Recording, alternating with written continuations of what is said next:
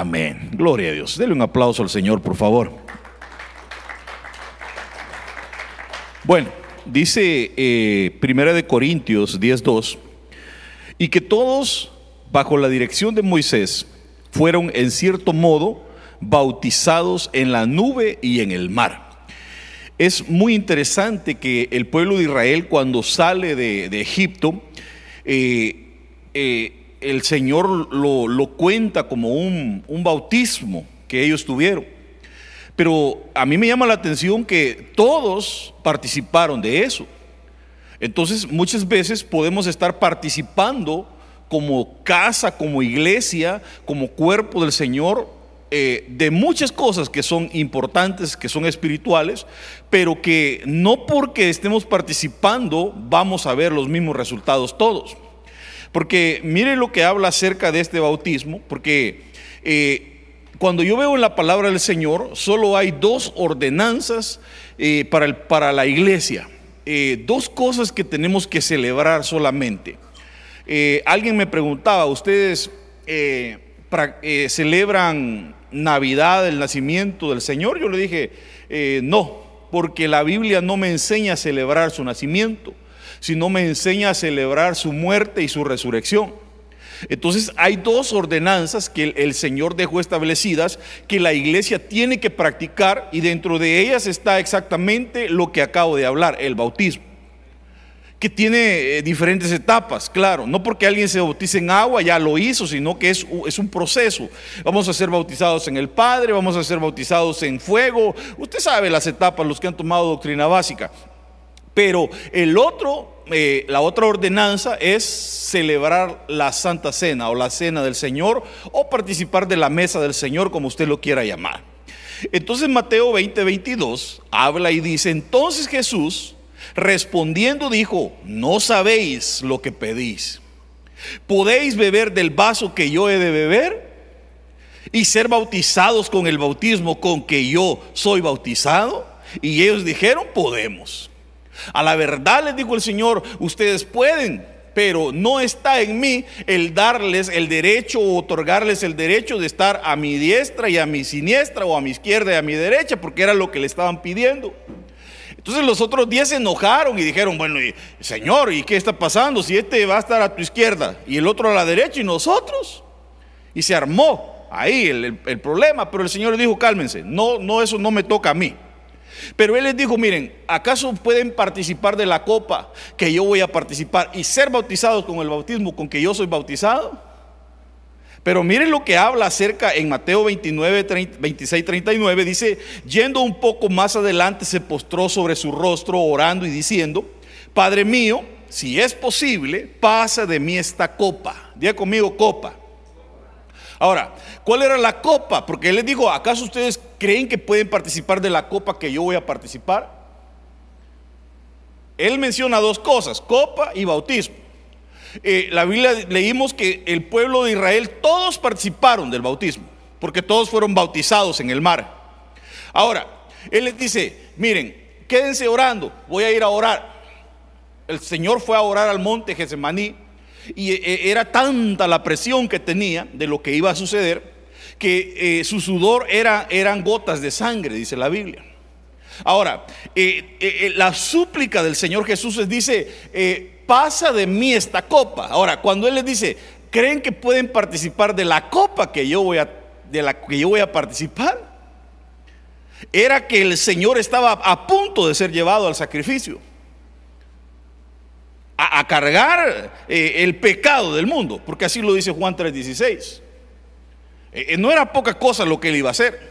Y lo iba a hacer desamparado, lo iba a hacer como humano, no como Dios. Porque el Padre, él, exclama y dice, Padre mío, ¿por qué me has desamparado?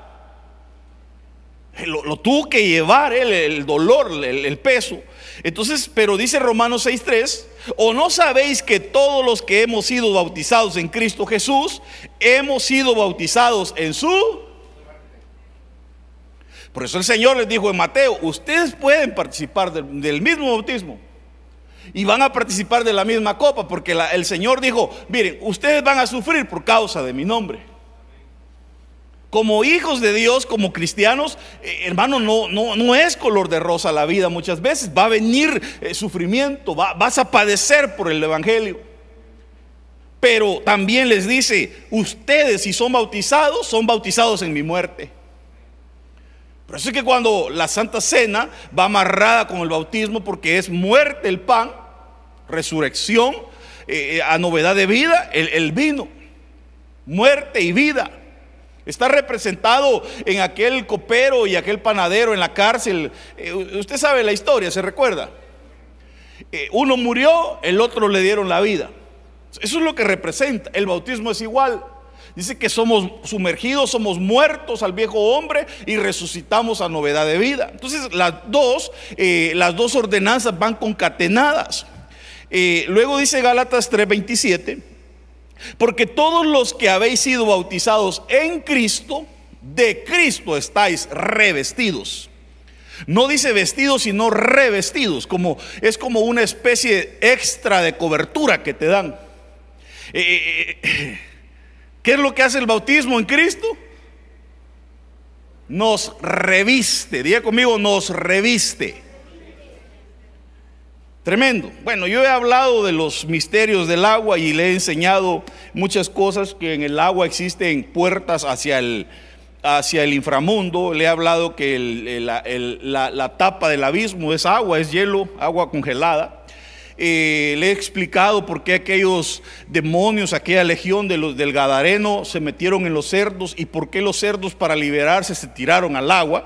Eh, eh, todo esto nos da muchas enseñanzas acerca del bautismo y de cosas que suceden. Hay cárceles que son de agua para, para criaturas aún híbridas que existen en el mar. aparte de que ahí está Leviatán, que es una gran potestad, pero el agua tiene muchos misterios, pero vemos que el, ser bautizado eh, nos reviste, nos da una extra cobertura. Eh, primera de Corintios 10.3 dice, todos ellos, note que todos fueron bautizados, que es muerte. Todos comieron el alimento espiritual que Dios les ofreció. Cristo los acompañaba, hermano, eh, no solamente los alimentaba, sino que los acompañaba, hermanos. Moisés dice, si tú no vas con nosotros, yo no voy. Y entonces la presencia del Señor iba con ellos. Eh, era una roca espiritual que les dio agua para calmar su sed, porque eso es lo que hace el agua que Cristo nos da, hermano. El agua del Señor quita la sed. De esa agua espiritual bebieron todos, todos, diga conmigo todos. Ahora, eh, Malaquías 1.12 dice, porque eh, regresemos, dice que les dio, eh, Cristo los acompañaba y era la roca espiritual que les dio agua para calmar su sed. Pero, pero note, dice que todos ellos... El Señor da comida y da bebida. La Santa Cena es comida y bebida. Cuando el Señor te invita a su mesa, porque el, tema se llama las mesas, solo que me voy a tardar dos días en introducirme para poder el día domingo hablarle un poquito acerca de las mesas que le quiero hablar. Eh, yo sé que usted tiene paciencia, pero así se llama el tema, las mesas. Pero ahorita no voy a hablar de las mesas todavía, sino que quiero llegar al punto. Eh, Cristo los acompañaba, entonces les daba comida y les daba agua. Él mismo, de él, brotaba el agua. Mire, Malaquías 1.12. Eh, eh, interesante. Y vosotros habéis profanado cuando decís, oiga, se volvieron profanos, porque de su boca salían palabras que decían, inmunda es la mesa del Señor. La mesa del Señor es santa, hermano. Dígale que a su lado, la mesa del Señor es santa. Pero ellos decían, la mesa del Señor es inmunda. Y cuando decís que su alimento es despreciable, oiga, entonces vemos que todos participaron del alimento que les daba, pero siempre hay personas que desprecian el alimento que Dios les da. Porque ellos dijeron, ya estamos hartos de comer maná. Eh, eh, perdón, hermano, usted no sabe que hay ángeles que dejaron de comer por darle la comida a estas personas.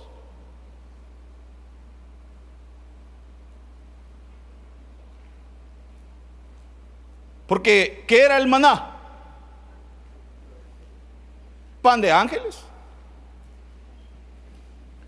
Tuvieron que abstenerse para dárselo a ellos porque ese, ese maná, si se dejaba de un día para otro, se perdía. A mí se me hace que a los ángeles les dan su porción de maná y, y se las dan fresca porque si no se les arruina si lo guardan y, se los estaban dando a ellos, era pan de ángeles y lo estaban menospreciando, hermano, diciendo, ya estamos hartos de comer pan de ángeles.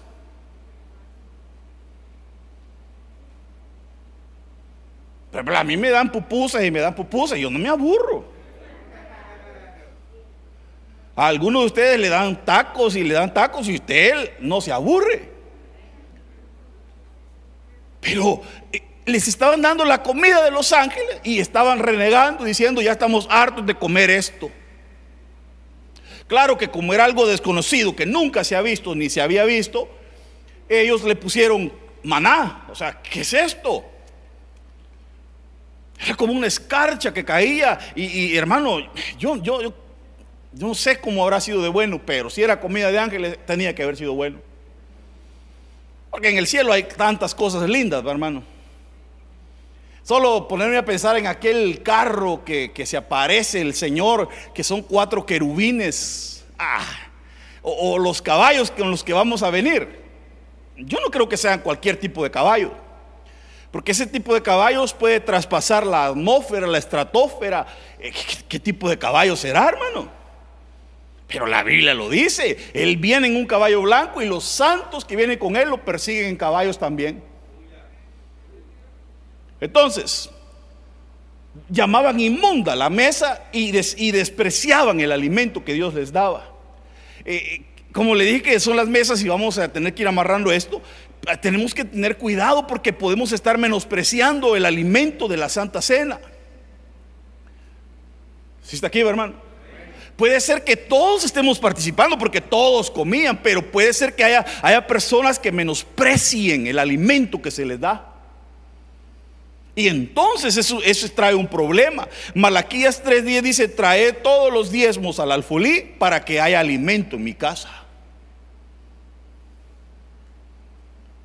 Cuando, cuando hay, hay, esa fidelidad, ese entendimiento de, darle al Señor lo que es de Él, porque mire hermano, eh, a veces no logramos entender que el diezmo es del Señor, pero sí entendemos que los taxes sí son del tío Sam.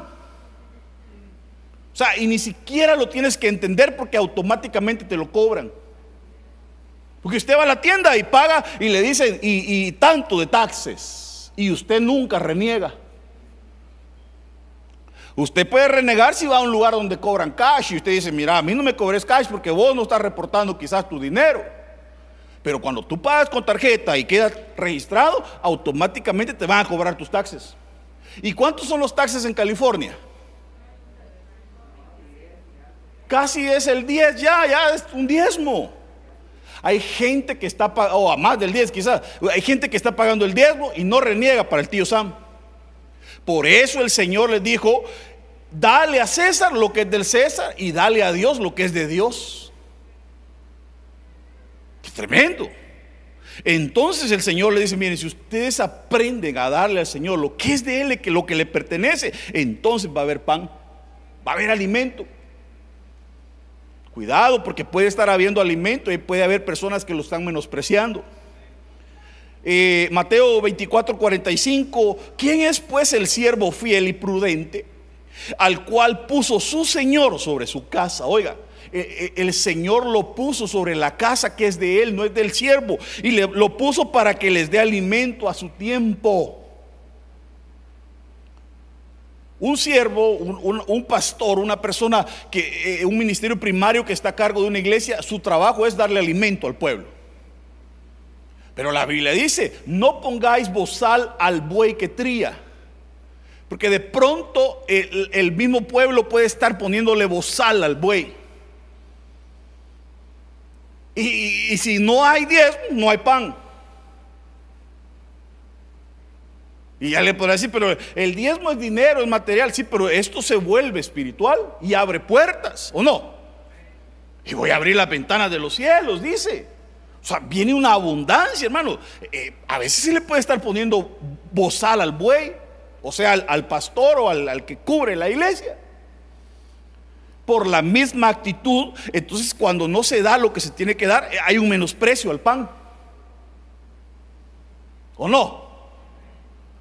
dice que menospreciaron. Dicen, eh, es alimento despreciable. Y el Señor dice, diezmen y va a haber pan. Pruébenme y, le dicen al, encargado de la iglesia, dales el pan a tiempo. Y si no hay diezmos y no se abren las ventanas, se le pone bozal. Y se, mm, se, tiene como despreciable el alimento. Perdón, hermanos, ¿cómo se le va a dar entonces al pueblo? Se le puede estar poniendo bozal al buey. cuidado con menospreciar el alimento. Eh, eh, eh Isaías 41:10. Porque dice que les daba alimento y los acompañaba. Diga conmigo, los acompañaba. Para nuestro tiempo, el Señor te dice hoy, no temas porque yo estoy contigo. Porque eh, todos hemos, ¿cuántos han sido bautizados? Levánteme la mano los que no han sido bautizados. No, no se han bautizado ustedes todavía. Bueno, échenme un ojo, por favor. A nadie se le tiene que negar el bautismo. Es, prohibido eso. Porque aquellos que, aquellos que les cayó el, el, Espíritu Santo en la casa de Cornelio, el apóstol dice, bueno, ¿y ahora qué impide que estos sean bautizados en agua?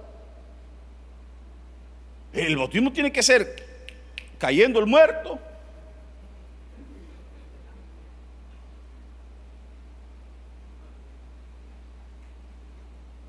y soltando el llanto.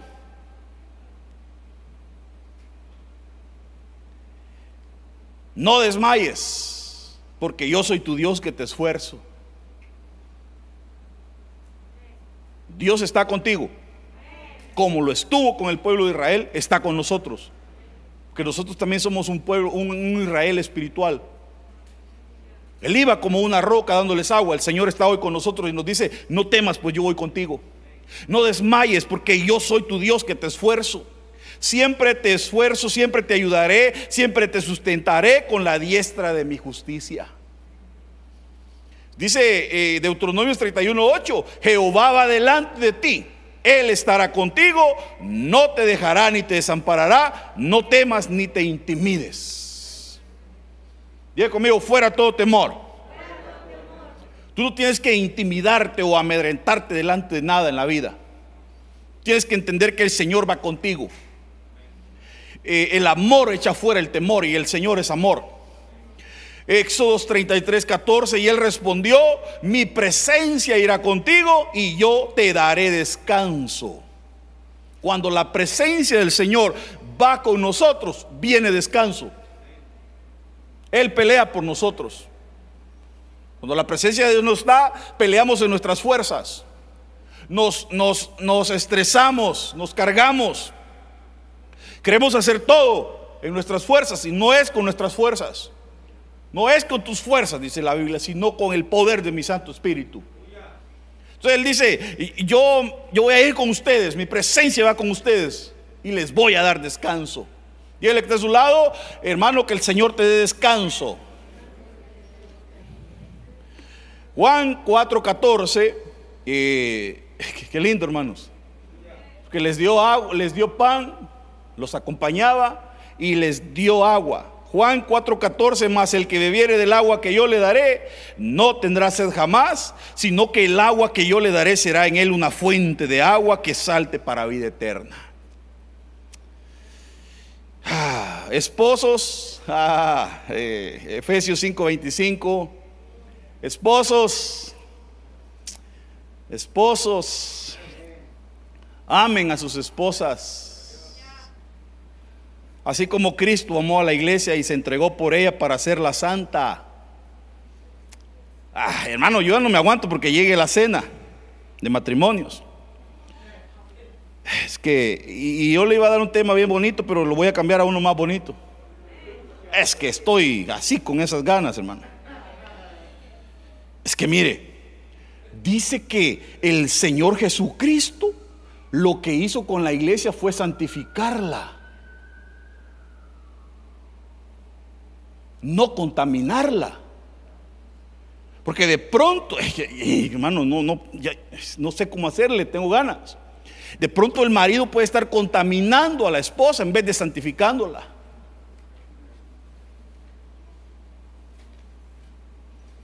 Aquí dice, eh, esposos amen a sus esposas, así como Cristo amó a la iglesia y se entregó por ella para hacerla santa. Para hacerla santa, no para corromperla. Él la purificó. El trabajo de un marido es purificar a su esposa. Lavándola con agua mediante la palabra. Pero si el marido no conoce la palabra, hermanos. O si la conoce y no la practica, peor todavía, más juicio le va a caer. Yo veo que uno solo le hacen así, ¿va? Que eso es lo que dicen a veces las personas. Dicen, pastor, qué gran garroteada la que nos dio. Pero yo solo vengo a enseñarle la palabra de Dios. Yo no vengo a garrotear a nadie ni a tirarle pedradas, hermano. Yo vengo, a, dígale al que está a su lado, es la palabra de Dios, dígale. Porque la palabra de Dios es una espada de doble filo que penetra y que corta y que divide entre el alma y el espíritu. Y te hace ver las cosas que son de la carne, del alma, y te hace ver las cosas que son del espíritu. La palabra de Dios es poderosa. Pero entonces, eh, el agua sirve para purificar. Mediante el, agua.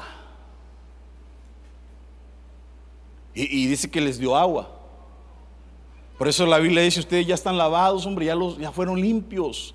Vienen solo los pies les tengo que lavar porque regularmente el caminar es el que más tenemos que cuidar en nuestra vida.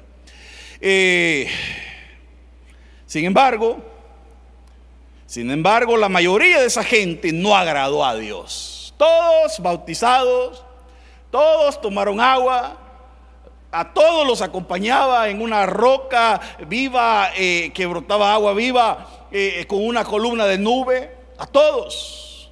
A todos les hizo los mismos milagros, los días de comer. Eh, eh, hermano, pero ¿qué dice? Sin embargo, la mayoría. ¿Cuántos? Si yo tengo 100 personas y le digo a usted que la mayoría de ellos hacen algo, como ¿qué porcentaje le calcularía usted? Deme un porcentaje, rapidito. 80, ¿quién da más? Ah, 99.9. Pero la mayoría me da a mí a entender que es un 75, un 85 tal vez. Porque mire, si de la mayoría solo, eh, por ejemplo, cuando mandaron los espías a ver la tierra prometida, y de más de un millón de gente, ¿cuántos fueron los, los que le creyeron a Dios?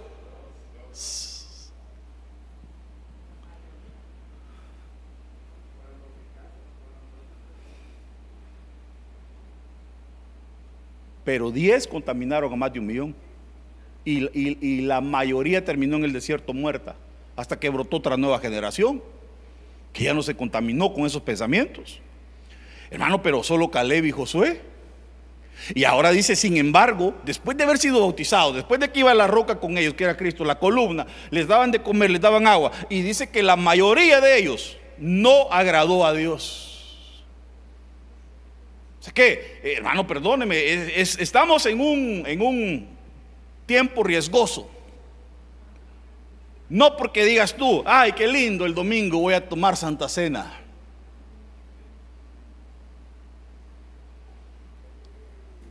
¿Y qué si ahorita yo pidiera las copitas de una vez para celebrar la Santa Cena?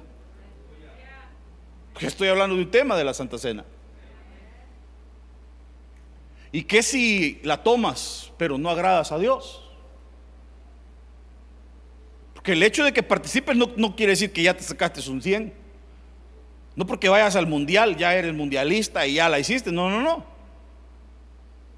Puedes estar participando, pero y puedes ser partícipe de todas las bendiciones de Dios, pero puede ser que no agrades a Dios. Ahora, el punto mío no es juzgarte ni criticarte, sino hacerte ver que tienes que estar dentro del porcentaje que agrada a Dios. Dígale que está a su lado, hermano, tenés que agradar a Dios. Y entonces, como no lo agradaron, se murieron. Ahora, pregunto, pregunta de primer grado, ¿qué le pasa a los que no agradan a Dios?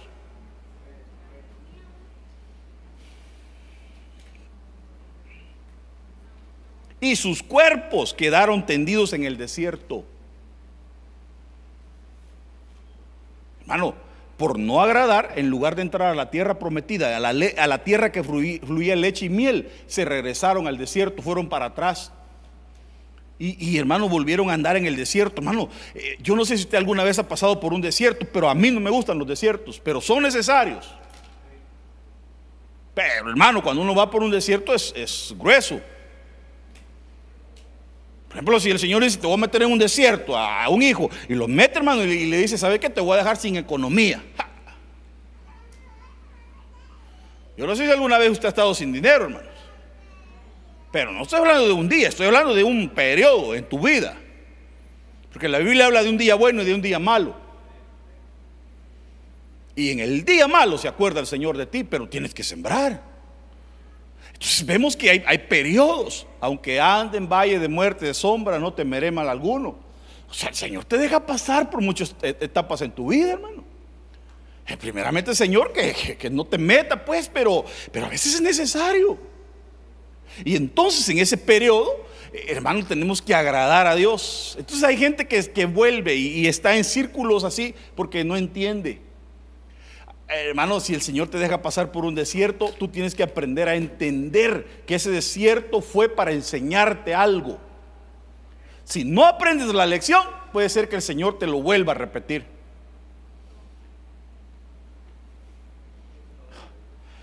Entonces, el punto es agradar al Señor. El punto es que tenemos que buscar lo agradable. Dígale que está a su lado, tenemos que buscar lo agradable. Entonces, dice Romanos, por consiguiente, hermanos, os ruego por las misericordias de Dios que presentéis vuestros cuerpos como sacrificio vivo y santo, aceptable, o sea, agradable a Dios, que es vuestro culto racional. Tu culto racional tiene que ser algo que le agrade a Dios. Porque dice, presenten sus cuerpos como sacrificio vivo y santo. Vivo y santo. O sea que cuando tú vienes tienes que presentarte delante del Señor vivo y santo.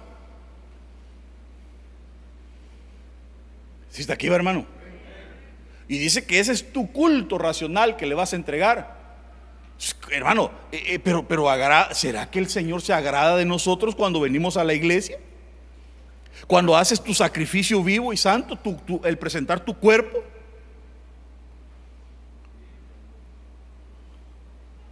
Es diferente que, hermano, por ejemplo, a mí me, molesta eh, un nervio que se llama, un nervio como algo chino. Eh, para hacerle plática. El nervio chino, digo, es el nervio asiático, ni asiático. Eh, entonces a veces me, me siento mi ratito porque me molesta. Pero, hermano, si podemos presentarnos con todo, tenemos que hacerlo. A modo que Dios se agrade de nuestro sacrificio. Es parte de lo que entregamos a Dios, nuestro cuerpo. Y no solamente en la iglesia, hermano. O sea, ¿qué estás haciendo con tu cuerpo, hombre? Allá afuera, cuando, cuando, cuando no te ve el pastor ni te ve el hermano, sino que solo te ve Dios. Porque tu, sacrificio es, siempre, no es solamente aquí. Entonces, te tengo noticias. Dios te ve.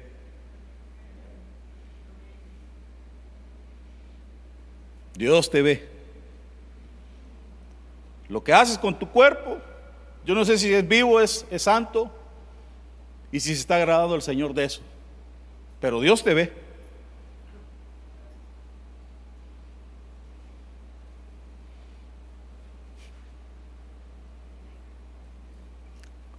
Dice el 2, no se amolden a este mundo, a este mundo actual, sino se, se, transformados mediante la renovación de... a veces el problema está aquí, en, en la manera en que pensamos. A veces pensamos, oh, en la iglesia sí, en la iglesia voy a ser santo, en la iglesia voy a levantar mis manos y, y allá afuera. Porque tu mentalidad está mal eh, programada. Pero allá afuera, en tu casa, en tu trabajo, el Señor te ve. Y Él espera un sacrificio vivo y santo de ti, que es tu culto racional. Entonces, hay que, dice el Señor, entonces renóvense la mente porque así van a poder comprobar cuál es la voluntad de Dios. Y entonces dice que es buena.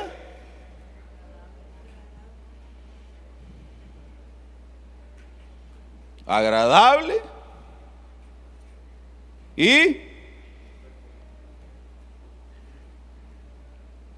ahora, ¿qué es lo que une lo bueno a lo perfecto?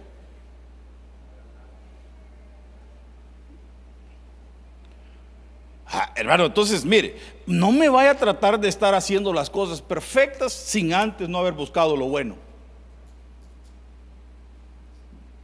No lo vas a poder hacer.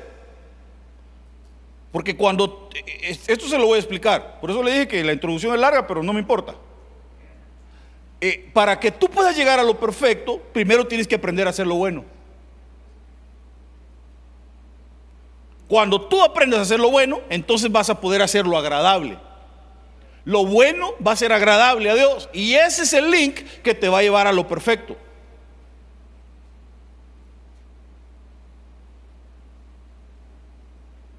Es fácil, es fácil. Haz, haz, las cosas buenas y eso te va a llevar a la perfección. Lo bueno va a volver que Dios se agrade de lo que tú haces. Pero si no haces lo bueno, no vas a agradar a Dios y mucho menos vas a llegar a la perfección.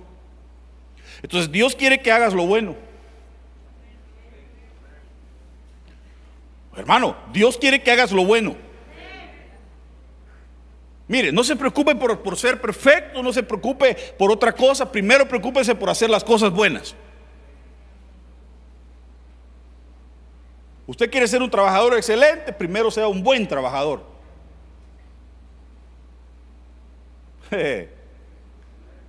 ¿Y qué va a decir? ¿Qué es lo que va a determinar si tú eres un buen trabajador? Que tu patrón se agrade de ti.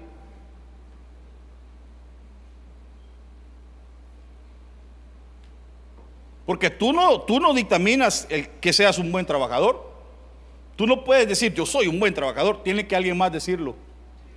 Es como un ministerio, hermano. Un ministerio es reconocido por los demás, no por uno mismo. ¿Sí estamos? El que, el que va a decidir aquí es Dios. El que va a decir si se agradó o no se agradó de lo que hiciste. Pero tú tienes que tratar de hacer lo bueno. Luego eso te va, ese es el link o el vínculo que te va a llevar. Entonces cuando aparece lo agradable, ese es como un, cuando te mandan en tu teléfono tal vez unas palabritas que aparecen como en azul. No sé si alguna vez le ha llegado un link a usted. Y usted le dice, mandame el link del, producto de Amazon, de la crema de conchanaca. Y le mandan el link y le aparece como con unas letras azules todas. Ese es un link que cuando usted le da clic, lo lleva a la crema de conchanaca. Eh, lo agradable es el link que te va a llevar a la perfección. ¿Estamos? Bueno, entonces, pastor, ¿cuáles son las cosas buenas que tengo que hacer? ¿Quieres saber o nos saltamos de una vez a las mesas? Veamos el primero. Antes de darle los versículos, quiero enseñarle que el Señor también se aseguró que lo que estaba haciendo era bueno. Fíjese que el Señor no solo creó las cosas, sino que hubo una supervisión.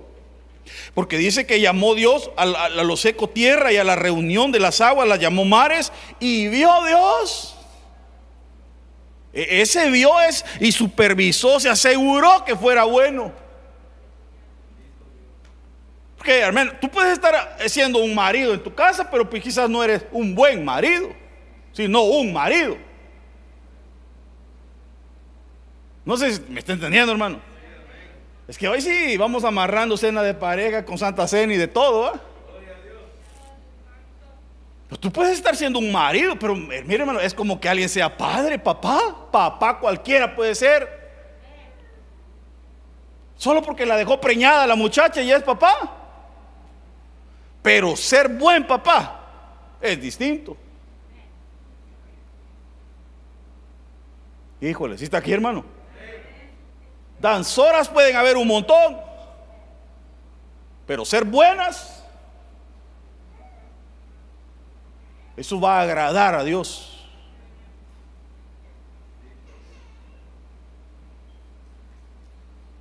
Hijos de Dios pueden haber un montón y ser bautizados, tener doctrina, comer el alimento, participar de la Santa Cena, pero ser buenos.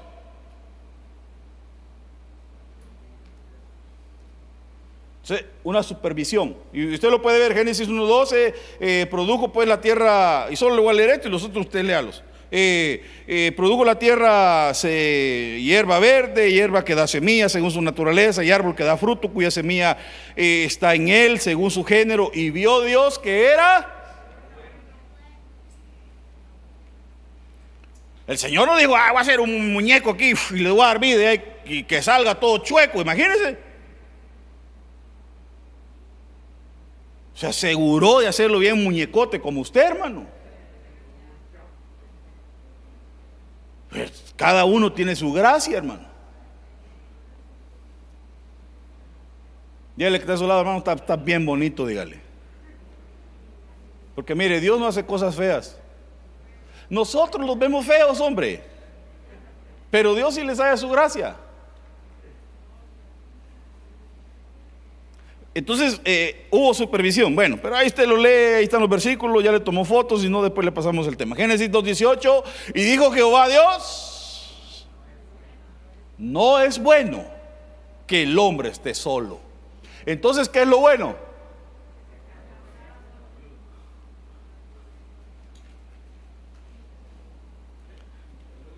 Entonces, si usted está casado, cuide su matrimonio porque eso es bueno. No, no, parece que hoy sí no viene tan alegre o no sé qué le está pasando. Pero el Señor dice que no es bueno estar solo. Porque el que halló mujer, el que halló esposa, halló el bien. Halló lo bueno. ¿O no dice así la Biblia? El que halló esposa, halló el bien. No es bueno, no es bueno que el hombre esté solo. Así que el que no está casado empiece a pedir al Señor. Al menos que ya sea una viuda de que califique, como dice la Biblia. La vez pasada le enseñé de cuántos años y todo. Pero no es bueno. Lo bueno es estar acompañado.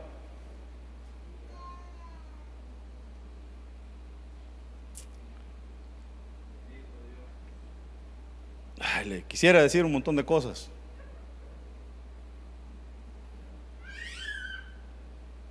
Quisiera decir, se lo digo. Chismoso usted va.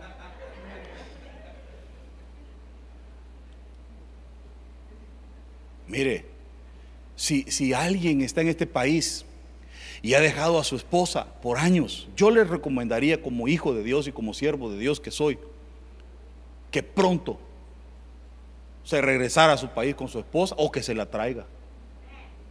Porque no es bueno estar solo un matrimonio, hermano, es para estar juntos. Hermano, Dios guarde. Si mi esposa un día no estoy y no duerme. Y yo ya no está un día y duermo. Ah, no, no, pero yo siempre duermo. Así como dice, va, que creó a Dios al hombre y descansó, ¿va? Y luego creó a la mujer y ya nadie descansó, dice. Pero eso, eso no es así. No es así. Porque la Biblia dice que es, es bueno que el hombre esté acompañado. Mire hermano, de verdad, Dios no es un Dios de divisiones. Porque de qué le sirve al hombre ganar el mundo si va a perder a su va a perder las cosas espirituales y va a perder a su familia, hombre. Yo en cierta ocasión dije, oh, quizás me voy a traer a mi hermano, eh, cuando yo estaba aquí. Pero luego que supe que estaba casado, yo no me lo puedo traer. Al menos que me lo trajera con todo y chilpayates. Pero yo no voy a participar en una división de una familia si la Biblia dice que no es bueno estar solo. Yo lo que le recomendaría a esa persona es, mire, rapidito, busque a su mujer, hombre.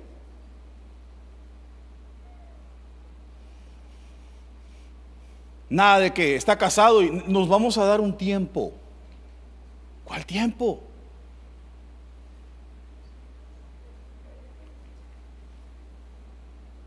Se puede. Mejor arregle las cosas rápido, que no se ponga el, el enojo sobre tu cabeza. No se ponga el sol sobre tu cabeza. Dice, cuando te enojes, mejor arregle rápido y, sepa que está casado. Yo no voy a estar durmiendo en el sofá, en el carro, eh, solo porque estoy peleado. Tan rica que es la cama de uno, hermano. Hasta su huequito tiene uno ahí en el colchón. ¿Cuántos ya le hicieron su huequito? Ah, algunos como no pesan nada, ah, quieren ahí, no hacen. Pero rico, hermano, ya uno ya no hay como dormir en su camita uno. Hay gente que se pelea y ya, ay, o, lo mandan a dormir. ¿Cómo que lo? ¿Para qué se casó? No es bueno estar solo. una de las cosas que le van a agradar a Dios es que cuides tu matrimonio. Y solo en hablarle de cuidar el matrimonio, ¿qué tiene que hacer para cuidarlo, hermano? Está. Nos aventamos toda la noche. Bueno, me quedan tres minutos. Otra cosa, Haz lo recto y lo bueno ante los ojos de Jehová. No ante los ojos del hombre, ante los ojos de nadie, ante los ojos de Jehová. Y como los ojos del Señor recorren toda la tierra, y Él ve hasta lo más profundo de tu corazón, y dice que tienes que hacer ante los ojos del Señor lo bueno, para que te vaya bien. No será que por eso te esté yendo mal, hermano. Mire, yo no quiero ser así grosero ni nada, hermano, con usted. Yo lo amo.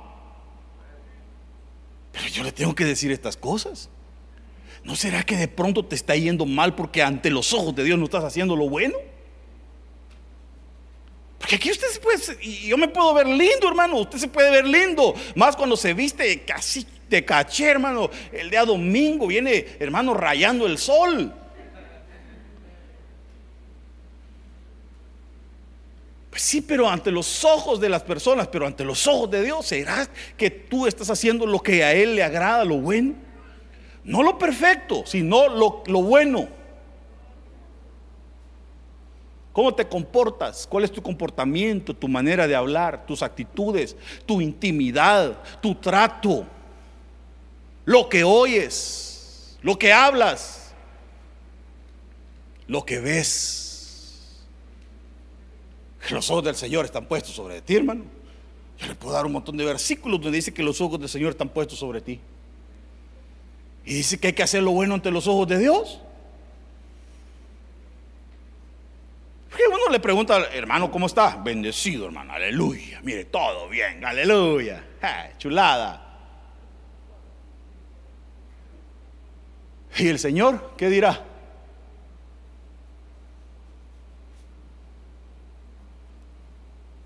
Por eso es que Marino cantaba una canción que, bueno, usted no sabe nada de Marino, tal vez del submarino.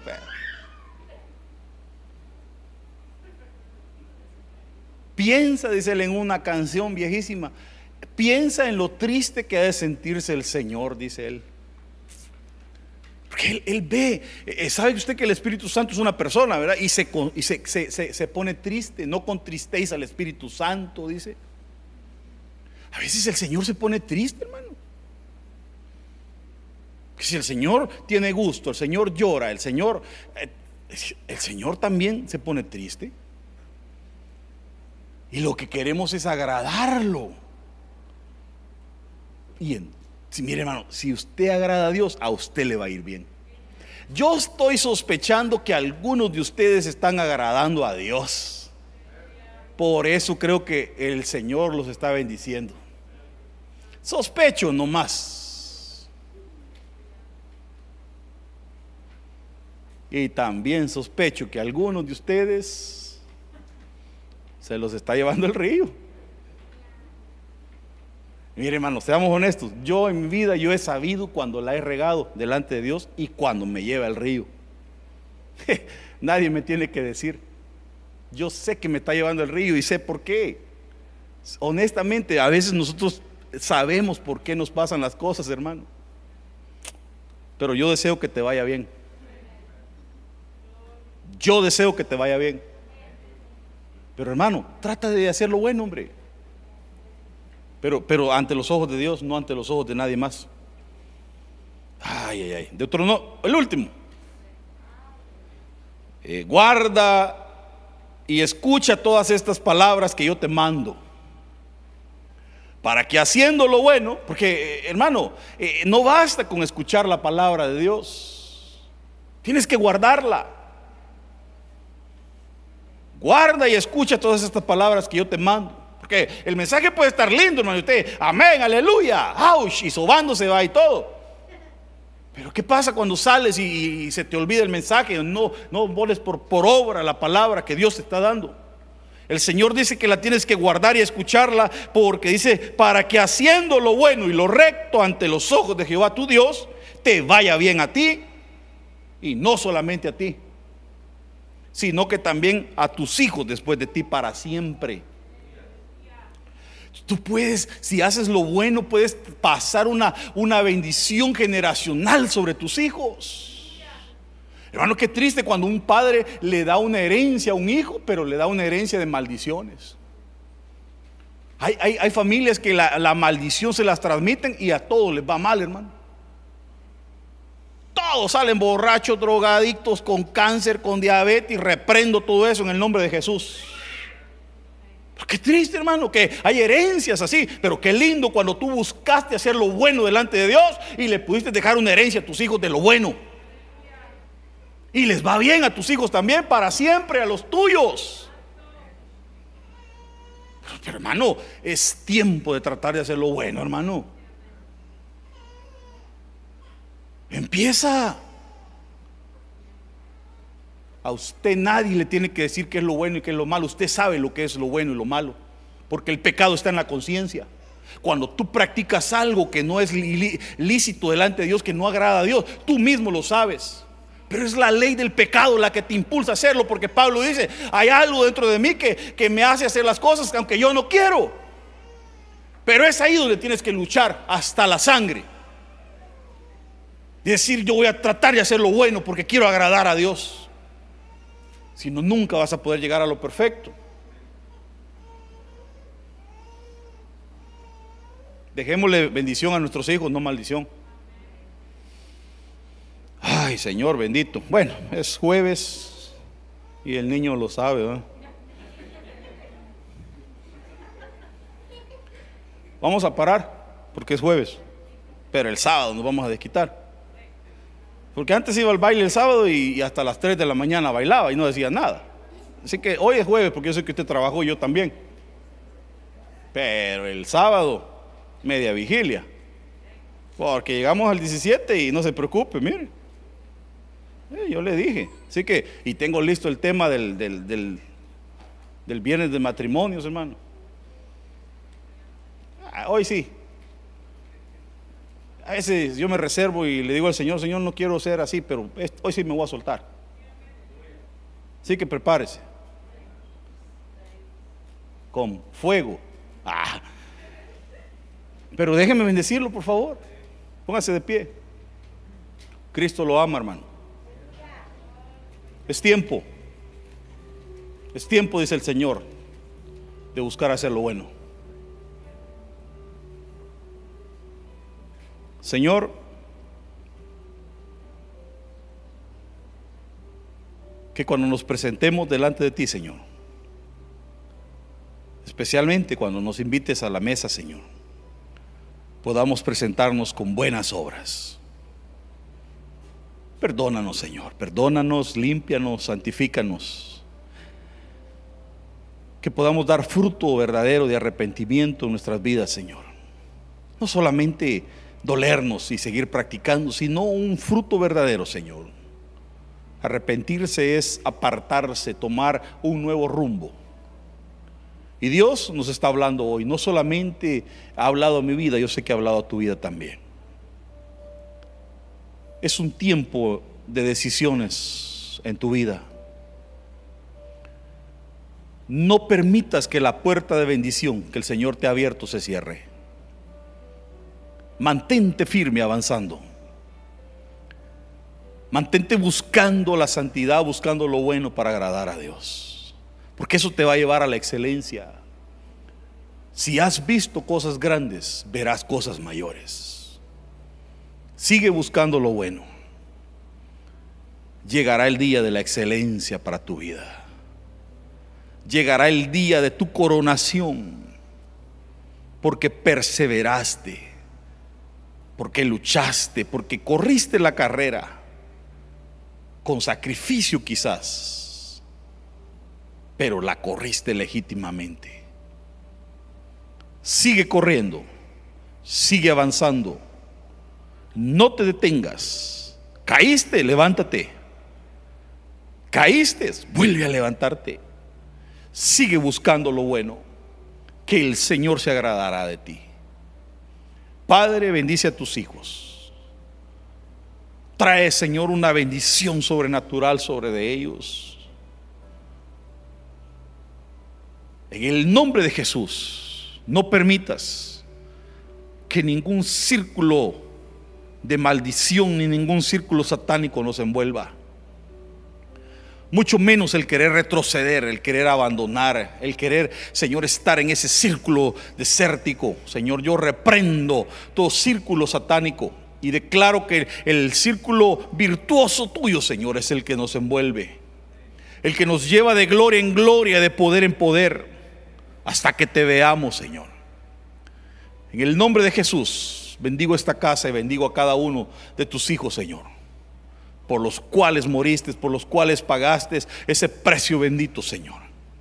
Nos has hecho partícipes a todos de lo mismo, de tus bendiciones, de tu mesa, de tu bautismo, de tu palabra, de tu, de tu alimento, Señor. Pero queremos agradarte. No basta con participar Queremos agradarte, Señor. Haznos ese sacrificio verdadero, vivo, santo, agradable, Señor, para ti. En el nombre de Jesús te lo estoy suplicando. En el nombre de Jesús, Señor, te lo suplico. Quiero orar por ti, Antonio, vení.